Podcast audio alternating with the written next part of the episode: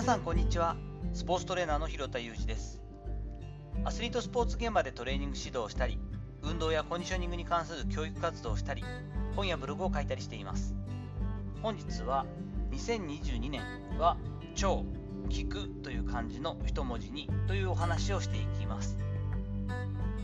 今、スタンド FM 内でもですね、私の一文字ということで、えっと、漢字一文字で今年を振り返ったり、来年の目標を話したりということが流行っているというか、そういうコーナーもできていますけれども、私自身は2017年から毎年その1年の指針となる漢字一文字を決めています。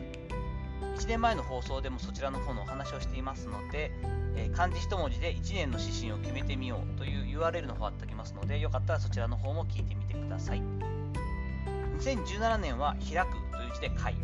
2018年、これどうやって読むか難しいんですけども、草冠に時と書いて、種をまくのまくというですね。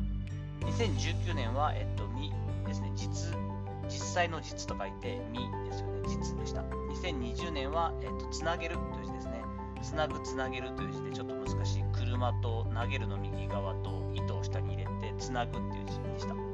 2021年に関しては、超なんですが、えっと、住んでいる、山水に登ると書いた、えっと、澄んでいるという字の澄を選びました。そして2022年、来年を考えるにあたってですね、聴ということを考えています。また同じちょうなんですが、たまたまで、これは傾聴する、耳偏の方ですよね。聴くという字ですね。聴なんですけれども、これにすることにしました。一番大きい理由はですね、 LISTEN という結構ベストセラーになっているちょっと分厚い本ですが、そちらを読んでとても感銘を受けたからです。中身としては至極当たり前のことを書いているようだったんですが、とても深い本でした。例文がたくさんあることによって自分の中でこう腹落ちしやすいというか、あそういうことを言ってるんだなというのが分かる本だったんですね。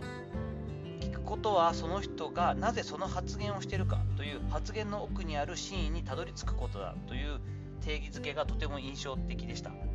やはり改めて聞くってことが大事だなってことも感じましたしそこを伸ばすことで人との信頼関係も得られるし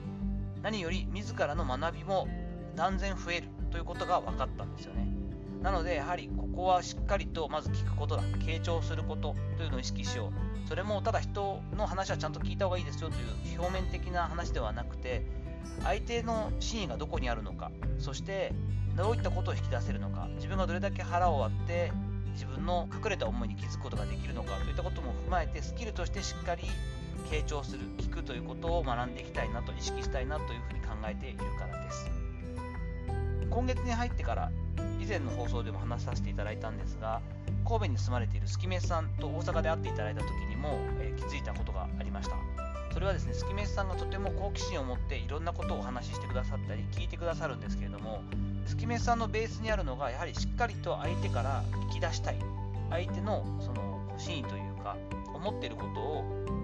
吸収したいという思いが伝わってきたんですよね。あやはり取材者としてライターとしていろんな取材をしたり本質を考えていかなければいけないお仕事をされていることもあり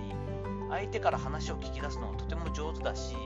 好奇心を持って聞いてくださっているんだなというのが伝わりました。こういったことが話のリズムを作ったり短い時間でも信頼関係を築いたりするにはとても大切なんですよね。そういったことを改めて一時情報としてお会いした時にも感じたりしたので、まあ、話の間をしっかりと作ってくださってこう無理やり埋めようとしないっていうところとかもとても勇気もいるけれども心地よい体験だったのでこういったことができるようになりたいなと思ったりもしました。この聞くっていうことに関してはちょっと言い訳めいてきますけれども特に男性にとっては意識的に行うべきことではないかなと思っています。こちらも月見さんが放送内でこうちらっと多分ライブかな？っておっしゃっててこれ絶対間違いない例えだしすごいなと思ったんですがどなたかかちょっと僕の方も忘れたんですけれどもどういう本か忘れたけれどもこんなエッセイでこんな例えがあったんですよねっておっしゃってたのが女性はスプーン男性はフォークという例えでした。お話を聞いたり人とコミュニケーションを取る際女性というのは話題をこう柔らかくこうすくってですねそこをこうしっかり取り上げてくれる。だからま話を聞いてくれるしこう邪魔をしないというかでも男性っていうのはこう話を聞いた時にこうフォークのようにこう突き刺してしまうというかここの部分が問題なんじゃないの？これを交際すればこうやって変わっていくじゃない？みたいにどうしても改善案だったり現実的にこうどういうことをすべきかみたいな話に終始してしまうところがあるんですよね。こうなんだろう柔らかくすくってこうあるあるがままにこう聞くということがなかなかできない。そういったところは私自身もすごくこう思い当たるのでこれはしっかりとやっぱりこうなんだろうそのフォーク的な聞き方が必要な際もあるとは思うんですが基本的に今現代を生きている人たちっていうのはしっかりと話を聞いてもらいたい。こうスプーンとしてこう救ってもらいたいという方の方が多いはずなのでこういったところを意識しないとなかなか改善されない。自分は聞いてるつもりでもフォークのように聞いてしまっているのだと相手からすると聞いてもらっている感じがしないということは多々あるんじゃないかなと思っているので自分としてはなかなか難しいテーマですがこれでやっていこうと思っています。さていかがだったでしょうか？本日は2022年は私自身は聞く聴という漢字を一文字当ててその指針の年にしたいなというお話をさせていただきました。本日の話のご意見やご感想などあればレター機能を使ったりコメント欄にお願いいたします。特にですねあなたにとっての2022